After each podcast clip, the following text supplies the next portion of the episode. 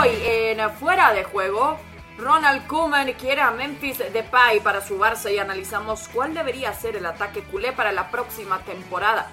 Además, tras no disputar ningún minuto con su selección, Eren Hazard reportará con el Madrid para ponerse a las órdenes de Zidane. ¿Será una mejor temporada para el belga?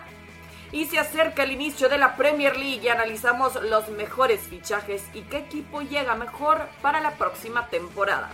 Con esto y mucho más, arrancamos fuera de juego. ¿Cómo están? Bienvenidos a esta edición eh, de Fuera de Juego, donde tenemos mucho de qué platicar y sí, tenemos que hablar un poco del Fútbol Club Barcelona. Pero primero saludo a mis compañeros Alexis Martín Tamayo, Barack Feber y Fernando Palomo. Qué gusto estar con ustedes en esta nueva edición de Fuera de Juego. Barack, empiezo contigo porque ahora resulta que Memphis Depay es una prioridad para el Fútbol Club Barcelona porque parece que Lautaro Martínez es demasiado caro. Están pidiendo todavía esos 90 millones de euros de parte del Inter de Milán, que evidentemente por lo que mostró en los últimos juegos no lo quieren soltar. Pero te pregunto, ¿qué tanto necesita Coman en este momento un refuerzo como Depay? Nada, en mi opinión, a ver, siempre hay que darle el beneficio de la duda al talento y, Depay no ha dejado de tenerlo. Eh, te saludo, Chris, por supuesto también a Alexis y a Fer.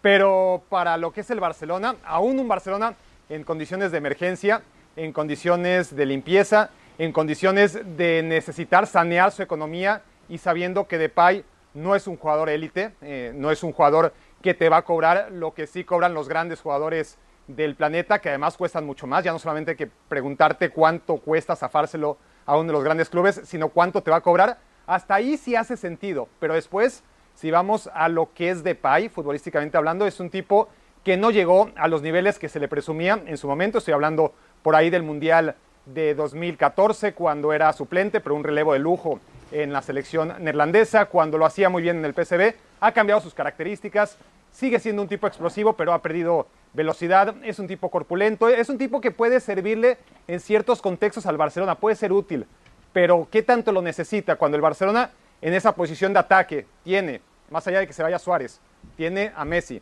tiene a Griezmann, tiene a Dembélé, tiene a Ansu Fati, tiene a Pedri, tiene a Trincao. Bueno, yo, creo que hay otras zonas del campo mucho más urgentes que esa para reforzar. Y si vas a reforzar el ataque, tiene que ser con un fuera de serie. Y Depay, me parece a mí que el principal problema de Depay es que siendo buen jugador, porque quiero aclarar, me parece que es un buen jugador, se siente mejor de lo que es. Y eso se nota en cada partido, en cada gesto, en cada actitud, porque además es otra cosa, los problemas que te puede traer de Pai, que son extra cancha, o sea, no es un tipo que haya tenido la cabeza muy amueblada a lo largo de su carrera y no tiene pinta de que llegar a Barcelona lo ponga en su sitio. O sea, Barack, ya lo hiciste picadillo a ya Memphis Depay, pero sí. pero Ronald Koeman, la realidad, eh, Alexis, podríamos decir que eh, Koeman eh, lo conoce bastante bien, ¿no? Por la selección de Holanda también quizás se quiere arropar en este momento con esos elementos que quizás lo hagan sentir un poco más cómodo en esta crisis del Fútbol Club Barcelona. Pero con todo lo que dice eh, quizás no es un fuera de serie de Pai, pero quizás alguien que pueda complementar el juego de Messi, ¿o qué dices? Hombre, buenas noches a todos. la verdad es que la, como bien dice Barak, la presencia de, de Depay tiene que obedecer más a otros factores que a los simplemente de necesidad del Barça, porque el Barça no necesita ya a nadie. Ahí en esa posición de extremo izquierdo tiene a Dembélé y tiene a Ansu Fati. Por cierto, esa pelea entre Depay y Dembélé por ver quién hace las cosas más raras estaría bonita. A ver ahí en el, en el, Barça, ¿no? Eh, pues, eh, en fin, tendría Ansu Fati tendría el camino totalmente abierto, porque parece que Ansu Fati sí que tiene, sí que tiene la cabeza en su sitio y supongo que les pasaría por la derecha a los, a los dos, ¿no? Pero, pero sí, hay una tradición muy, muy larga ya, de muchos años de de vínculos entre el Barcelona y, los holandeses, eh, no solamente en el campo, sino también en el, banquillo. Ronald Koeman es uno más en el, en el eslabón, ya sucedió anteriormente con Fanjal, que se rodeó pues eh, prácticamente de todo el Ajax al que él dio a conocer al mundo cuando, bueno, cuando ese equipo ganó la Copa de Europa en el, en el año 1995. Pues eh, es, yo creo que sí, que tiene un poco que ver con eso, ¿no? Con, con, sentirte arropado con alguien, ya tendrías a dos, con Frenkie de Jong, pues serían un par de, un par de holandeses en el, en el Barça. Algunos han funcionado, recuerdo por ejemplo el propio Kuman, que funcionó bien, Fran de Boer funcionó bastante bien, Kloiberg funcionó bien, pero hubo otros como Overmars o como el hermano de Frank, Ronald, o como por ejemplo, pues, eh, em, ¿cómo se llamaba este? los Bogarde, eh, o, Reisiger, que, que, eran grandes jugadores en el Ajax y que sin embargo en el, en el Barça no terminaron de, de, funcionar, ¿no? Yo creo que sí, que obedece más a eso, a tener a alguien ahí con quien poder hablar un ratito en, neerlandés y, poco más, porque es que el Barcelona donde necesita cosas es atrás. En, la, necesita un sustituto de, Busquets o alguien que le dé un poquito de, reemplazo y necesita gente en defensa. Eh, delante es lo único que hace, fichar y fichar y fichar jugadores de, ataque, pero es que tiene ya un montón.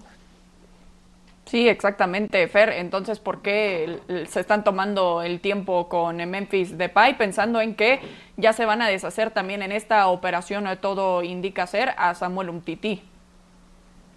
Un gusto saludarles. Bueno, una cosa no está todavía segura que se vayan a deshacer de, de Umtiti. Tampoco estoy tan de acuerdo con, con Barak y algo deslizaba eh, Alexis de su de, de la bueno sensación que dejan que Depay no es un jugador del todo profesional. Habrá pasado eh, el, holandés por ser víctima de, su éxito tan temprano, que se fue al Manchester United y no, no surtió efecto cuando apenas se cruzaba ya la frontera de los 20 años, pero termina siendo capitán del Lyon, por ejemplo. Tampoco estoy hablando que el Lyon es la, una estructura eh, emblemática en cuanto a disciplina, pero es, es cierto, hay que llegar a ser capitán y sobre todo capitán para un técnico como Rudy García, que sí es uno que exagera en la disciplina, y lo mismo también es Ronald Kuman. Si algo se ha hablado de Kuman, como se ha repetido muchísimo en los últimos días, de su pobre cartelera, y si bien tiene muchos equipos encima, no ha logrado grandes éxitos, y que su único gran impacto en el fútbol español, cuando menos, fue, además de ganar una Copa del Rey con el Valencia, limpiar Angulo, Cañizares y Albelda, que lo hizo a través de su disciplina. Hoy charlaba con un ex compañero de Kuman en el Dream Team y me decía Eusebio que si algo considera que va a llegar a darle Kuman a ese vestuario es ciertamente la eh, mano izquierda de aquel que sabe cómo manejarse dentro de las aguas del Barcelona, que no son sencillas, pero siempre y cuando, siempre, sobre todo, manejando la disciplina, manteniendo al plantel en orden y sin evitar eh, darle protagonismos a jugadores que no, no lo requieren, digamos, o darle jerarquías en ese orden a jugadores que tampoco las merecen. En consecuencia, no creo que que, que Kuman lo esté pidiendo para tener a alguien con quien hablar en su idioma cuando ya tiene a su asistente, si es por esa la excusa, y tampoco creo que Depay sea un loco de la guerra que vaya a arruinar algún vestuario, eso tampoco lo, lo comparto. Sí estoy de acuerdo en que el Barcelona no necesita a un jugador como Memphis porque, a ver si para roles eh, periféricos en una eh, zona del campo a donde ya cuenta con Messi, donde se ha atascado ya la operación de Suárez, no sabemos si va a contar con él, donde ya está Breathwaite, donde está Dembélé, donde está Griezmann, llevar a otro más no sería ni siquiera merecedor de esfuerzos. Y sí necesitan atender la zona defensiva que es donde están careciendo de muchísimo eh, de muchísimos eh, valores para poder considerarse un equipo completo. Sí, exactamente, porque es lo que se, le criticó realmente, principalmente en el, juego ya tan famoso contra el Bayern Múnich, que la defensa era una coladera total. Barak, ¿estás de acuerdo que las atenciones no deberían de estar precisamente en la ofensiva, donde eh, quizás la preocupación máxima era mantener a Messi, ya se quedó? Pero en la defensa también pensando en tener que hacer un plan a futuro cuando ya no siga más gente como Gerard Piqué, ¿no? Claro, a ver, eh, eh, está claro que, para acabar con el tema de, los atacantes, eh, el Barcelona tiene muchas opciones. Se va a quedar sin un centro delantero goleador, que claro, los goles los mete Messi siempre, pero vamos a ver esa temporada, ¿no? en la que otra vez haya una Messi dependencia. Sin Suárez, el Barça va a depender todavía más del gol de, de Messi porque Depay no te da gol. No, a, ver, te da goles, pero, pero no te da 20, 25, 30 goles, no te los va a dar. No suelta la pelota, además. Eh, tendrá que aprender a los 20 y muchos años a soltar la pelota en un equipo como el Barça, donde no lo ha hecho. Tranquilo, que va a, aprender, va a aprender en el segundo partido.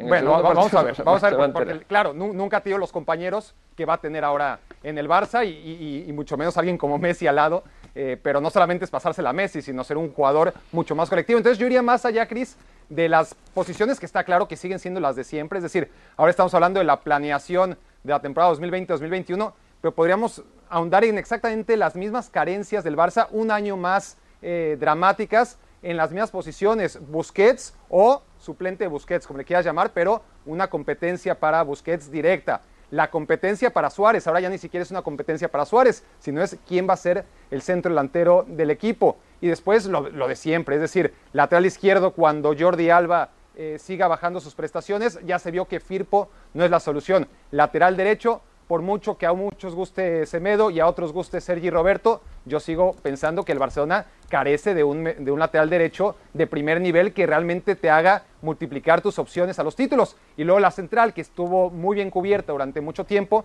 Primero, obviamente, eh, tras el, retiro de, Puyol, supo el Barça, más o menos junto a Piqué, eh, traer a un Titi. Un Titi duró lo que duró. Lenglet lo está haciendo muy bien.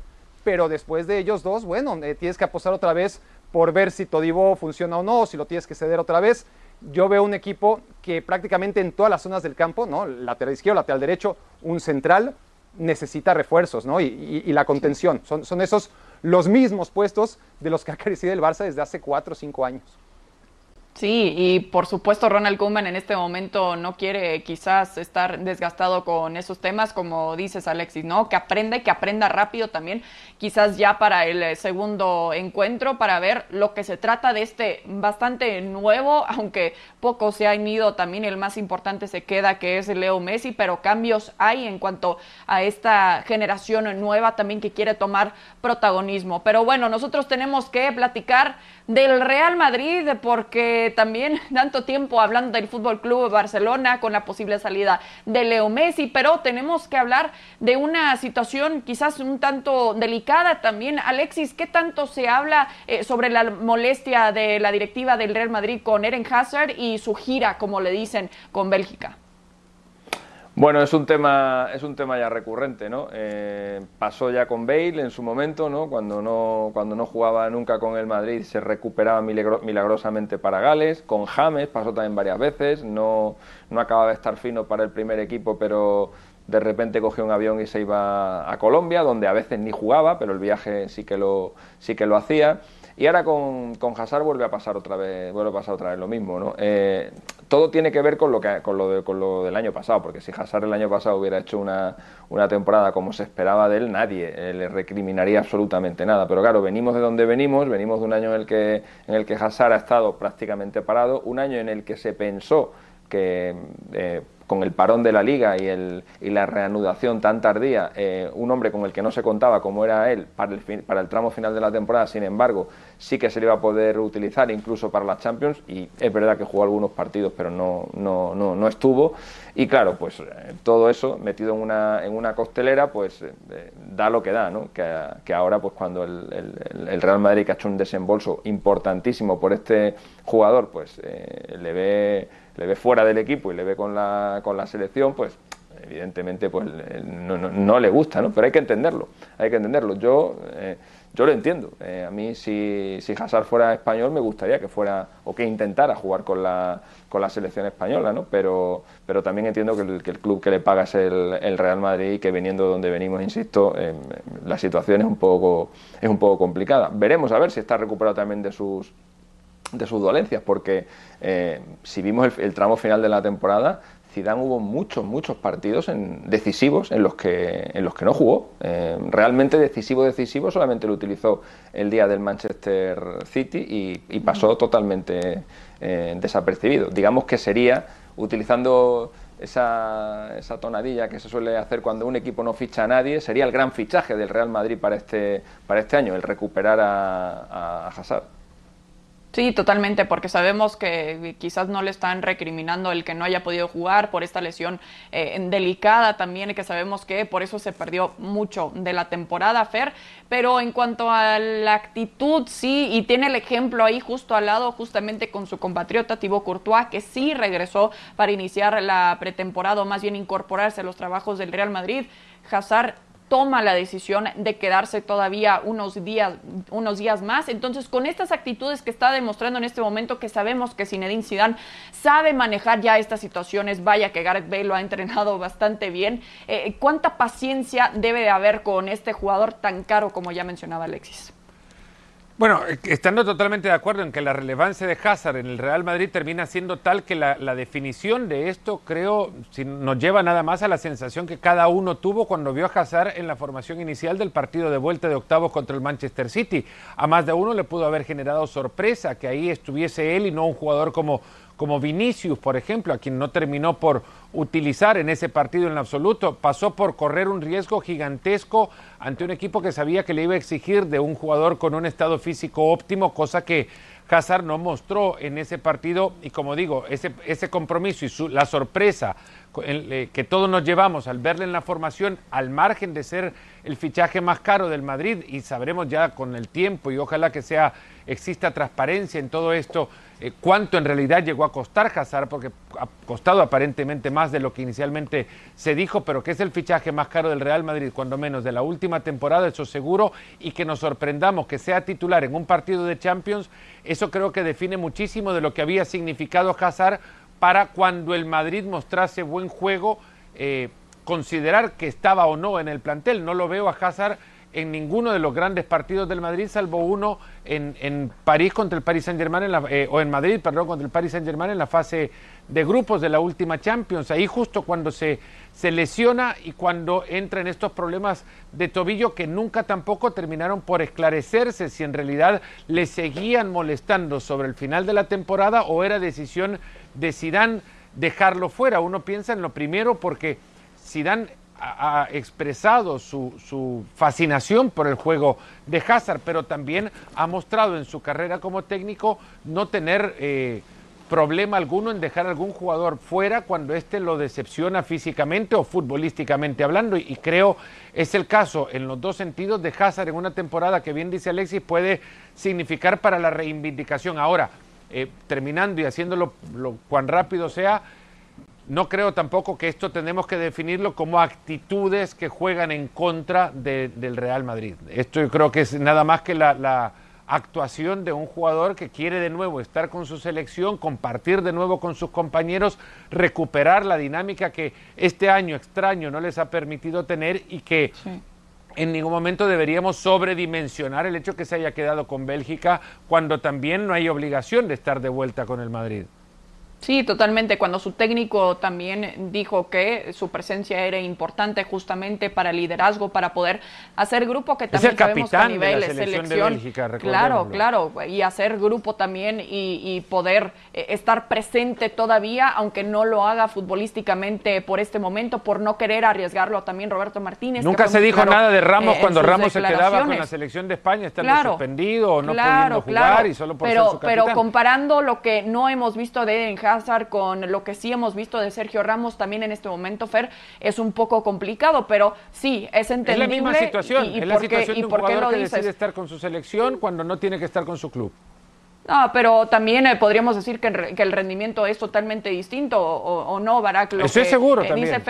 claro, claro. y porque le está pagando tanto el Real Madrid eh, en este momento también, y porque no ha hecho en realidad, en lo que se dice en pocas palabras, nada también súper importante con el club y quiere demostrarse todavía. Por eso digo que existe este tipo de diferencia. ¿O qué dices tú, Barak? Sí, no, no, se ha ganado ese beneficio de la duda. Eh, entiendo lo que tú dices, pero también entiendo lo de Fernando, ¿no? y lo defiendo además porque además eh, tienes que escoger una u otra, o ninguna, ¿no? Porque además tendría la libertad de, no estar en ningún lado Hazard y decide estar con su selección en este momento. No, cuando le llaman en el Real Madrid, él tiene la opción como Courtois de, volver o no, y, decide que como capitán de la selección belga, que es eh, la mejor del mundo según FIFA y, y, según los que no somos FIFA, una de las mejores, pues a final de cuentas quiere ser parte de este camino importante a la Eurocopa de 2021 y entiende que con el Real Madrid ya tendrá su tiempo, ¿no? Y, yo creo que el primer interesado, es decir, eh, nosotros podemos debatir lo que quieras, ¿no? De si, le interesa más la selección de Bélgica o su club, eh, el debate está ahí, muchas veces nos quejamos de cómo los jugadores son mercenarios y ya no les interesan los colores de sus selecciones, y cuando tenemos eh, otro tipo de ejemplos, pues ahí según el prisma en donde los vemos, ya, ya, pensamos de acuerdo a, a, los colores de los clubes. Y, y, como dice Fernando, ahí sí no tendría que estar peleado una cosa con la otra. Ahora, está claro, eso sí, que no tiene un crédito ganado en el Real Madrid eh, Hazard, pero es el primer interesado en, triunfar en el Real Madrid. O sea, ¿cómo, ¿cómo, no va a querer triunfar en el Real Madrid? ¿Cómo no va a querer comerse el mundo en el Real Madrid? Claro que quiere, pero no ha sido fácil, su primer año no ha sido fácil, pero también hay que preguntarnos y hacer la reflexión para quién lo ha sido para Cristiano Ronaldo. Nada más. Y, estamos hablando de un jugador aparte, de un jugador único, de un jugador irrepetible, que llegó, triunfó, siguió triunfando y se fue como grande del Real Madrid. ¿Cuántos de esos hay? Es decir, eh, repasemos a los galácticos, a los neogalácticos, si queremos llamarles así. Kaká, eh, su primer año le costó, y el segundo y el tercero, y, y nunca se adaptó. James Rodríguez, más allá de que aprovechó ciertas oportunidades, al final nunca llegó a justificar el precio que pagó el Real Madrid por él. Y así podemos seguir. A Zidane le costó el primer año. Ah. incluso los anteriores, ah. ¿no? Al mismo Zidane le costó su primer año. A Beckham le costó. A Ronaldo, bueno, llegó físicamente Ronaldo Nazario con, los problemas que tenía. Figo nunca fue, por más que destacó y, no fue malo en el Real Madrid, nunca fue el Figo del Barcelona. Entonces son más las excepciones de, aquellos jugadores por los que el Real Madrid paga muchísimo dinero y triunfan. Pero aquellos que triunfan desde el primer año, yo creo que solo hay uno, Cristiano Ronaldo. y exigirle a Hazard que sea Cristiano Ronaldo es demasiado. Sí, totalmente. Y, además con estas lesiones, por eso eh, se me hace un poco absurdo comparar sus números con el Real Madrid a, lo que vimos quizás en su última temporada con el Chelsea, porque la realidad es que estaba lesionado y ni modo que lo forces también a, jugar cuando literalmente no puede. Entonces, Alexis, para ti está exagerando quizás un poco eh, esta reacción o lo que se dice que está molesta la directiva del Real Madrid con Hazard. Totalmente, totalmente. Es que él tiene, él tiene un compromiso eh, moral con su, con su selección, con sus compañeros de, de, selección y luego también tiene un compromiso con el Real Madrid, un compromiso profesional. En la selección ya sabemos que se está por eh, por ganas y en los clubes está por dinero. Eso es, eso es así. Eh, y bueno, todavía no tiene la obligación de ir de, acudir a la, concentración, a la concentración del Real Madrid, perdón, porque eh, sabemos que el, Madrid va a empezar la liga más tarde, por aquello de que tuvo que, jugar un partido de Champions en, el, en el mes de agosto con lo cual no está obligado a ir y él pues, ha tomado una decisión que es la de estar con sus, con, sus compañeros de selección. Y yo, yo es que lo entiendo perfectamente, es que mm, él, uno, como digo, cuando no, cuando no tiene la obligación de estar en ningún sitio, está donde, donde quiere. Y si él quiere estar en la, en la selección, perfecto, y si Courtois ha decidido irse, irse, venirse a Madrid, pues perfecto también. Sí, porque hemos visto también a muchos jugadores, algunos mexicanos también, que deciden quedarse con su club, ganarse un puesto y no participar en algunos torneos eh, internacionales con la selección y vaya que se le critica. Claro, claro, y, claro que se le critica. Fer, es comprensible de, de parte de los dos lados. Hay que entender también todos los, contextos que rodean cada una de las particulares decisiones, porque en un momento estás hablando de jugadores que se están ganando un lugar en sus clubes y que para ello necesitan mostrarse ante su entrenador lo más posible, porque sabe que las oportunidades con la selección le van a volver, porque la consideración de ser jugador europeo los ha llevado a ese lugar por su calidad y que saben que seguramente van a regresar y pronto, pero que en el club no se han ganado un puesto. En consecuencia, quieren sacrificar la posibilidad porque también es un sacrificio, imaginaría, el no vestir la camiseta nacional para luego eh, ganarse ese puesto en su equipo. Pero entendiendo ese contexto, en ningún caso es igual a otro. Eh, decir, prefiero estar en la selección y no jugar a estar en mi club. No, algunos jugadores tendrán que estar en su club a pesar de saber que, no, que van a jugar en la selección y que pueden ser importantes porque en su club se están ganando la continuidad que más adelante les va a dar la posibilidad de llegar a la selección aún mejores. Entonces no es que esto es cortado y, que es un, cuadrado y que no se puede modificar, se modifica de acuerdo al contexto de cada una de las decisiones y tienen que ser algunas de estas también comprensibles porque depende el futuro del jugador, el aumentar su nivel, su cotización con el equipo mismo, su jerarquía dentro de las decisiones que, tomar, que tiene que tomar el entrenador para luego ser mejor jugador para su selección. En consecuencia, no es que no hay blanco y negro en esto, también hay unos amplios grises que hay que estudiar. A ver, a ver, no hay blanco y negro, ya si quieren para acabar con este tema, pero sí hay casos que se acercan mucho más al negro. Es decir, con todo lo que estamos diciendo, creo que estaremos de acuerdo que no justificas casos como el de Gareth Bell. En el caso de Gareth Bell es que es una falta de respeto a su club consistente. Ya, ya no es que él tiene la libertad de preferir a Gales sobre el Real Madrid, que la tiene desde su corazón, pero con su profesionalismo tiene que demostrar que por las dos camisetas se parte el alma.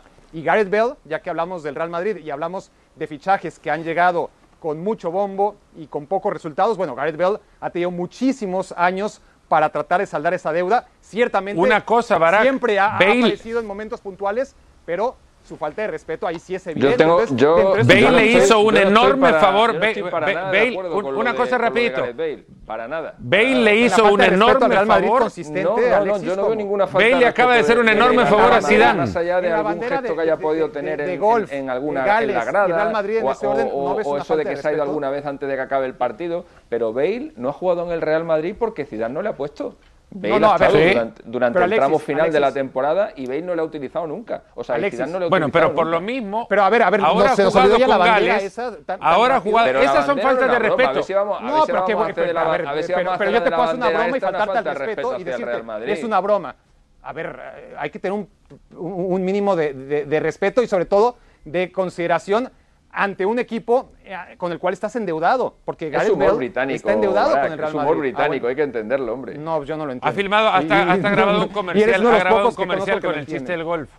Pero hay una cosa la que sí ha hecho Gareth Bale ahora y es un enorme favor a Zidane porque jugando con Gales nos ha demostrado por qué Zidane no lo pone. Claro. Claro. Sí, Así- eh, así de fácil. Exactamente. Los dos yo, yo creo que- partidos, yo creo los que dos más que partidos nada que el falta de Gales, respeto es cuando se, se va veía- a jugar golf cuando tiene otras responsabilidades. Chris, Ahí los sí- dos ahí partidos en los que jugó Gales tenías que mirar una y otra vez el once inicial o de momento la planilla en la que estaba el, el, eh, o el equipo que estaba en ese momento en la cancha para recordar que Gareth Bale estaba en la cancha. En consecuencia, cuando lo ves jugar decís, pero es que Zidane tiene toda la razón del mundo de no ponerlo porque esto que juega no se parece en absoluto más que en nombre y apellido a lo que era el Gareth Bale que conocíamos. Es más, Sin embargo, consideraría Fernando, que Zidane, embargo, ya te digo, en las pruebas consideraría de- que en- Zidane se ha equivocado en, en algo, en físicas, en las convocar pruebas a Gareth que, Bale. que hicieron en el Real Madrid cuando, cuando volvimos, cuando volvimos de la, del confinamiento, eh, el que estaba en mejor forma de todos era Gareth Bale. Era el que más se había cuidado. Pero bueno, cuando esto sea una y sin- competencia y sin- atlética y no No, futbolística, no, pero si no te estoy diciendo, no te estoy diciendo que es una competencia atlética, pero por lo menos lo que uno, un jugador puede hacer mientras está metido tres meses en casa es cuidarse y es obvio que Gareth Bale se había cuidado. Eh, es decir, una- profesionalmente no- había hecho lo que tenía que hacer. Otra cosa es que su nivel haya bajado y también, digo- también te digo una cosa. Tiene razón Zidane en no ponerle porque a lo mejor no le vea bien, pero uno de los grandes, uno de los grandes fallos de Zidane en, en esta segunda etapa en el Real Madrid es no saber recuperar y no saber integrar Sí. a Gareth Bale en el equipo porque Gareth Bale sigue siendo un jugador muy bueno y sigue siendo un jugador Yo no- muy no- importante no dudo- y sigue no siendo dudo el que jugador que más cobra de la plantilla. Así que Zidane, que es tan buen psicólogo y al que se le da tan bien el trato con las, con las personas, debería haber intentado integrar a, a Bale más de lo que lo ha hecho. No, que, que no dudo de- del condicionamiento físico de los jugadores del Real Madrid porque tienen a un gran preparador en el que era el preparador físico de la selección francesa. Y no dudo que un jugador eh, tenga ganas de estar bien físicamente para poder estar y demostrar futbolísticamente que es lo que puede entregar. Ahora, futbolísticamente, yo lo que vi de él con la selección de Gales no fue otra cosa que un, un jugador más, siquiera hasta complementario de un equipo lleno de regulares figuras. No, no fue diferencial alguno en su propia selección. Sí, y, y vemos una diferencia abismal tal cual cuando está con el Real Madrid que cuando está con eh, su selección, o justamente lo vemos sonreír más, está jugando con sus compañeros también. Y sí, quizás ya está pensando eh, en un futuro distinto a- al equipo de los merengues, Barak. Entonces ya vemos que el Real Madrid también le urge eh, deshacerse de este elemento. Será para la Premier de regreso al Tottenham, que sabemos que muchos aficionados de los Spurs también esperan que se Es- esta posibilidad. Es muy difícil, es, es muy difícil porque si fuera fácil ya se hubiera ido. Eh, Sí. No este año, sino el anterior, sino hace dos años o hace tres. Y mira, si se hubiera ido hace tres de lo que se hubiera perdido el Real Madrid, porque se ha hablado constantemente de la necesidad de desprenderse Gareth Bale.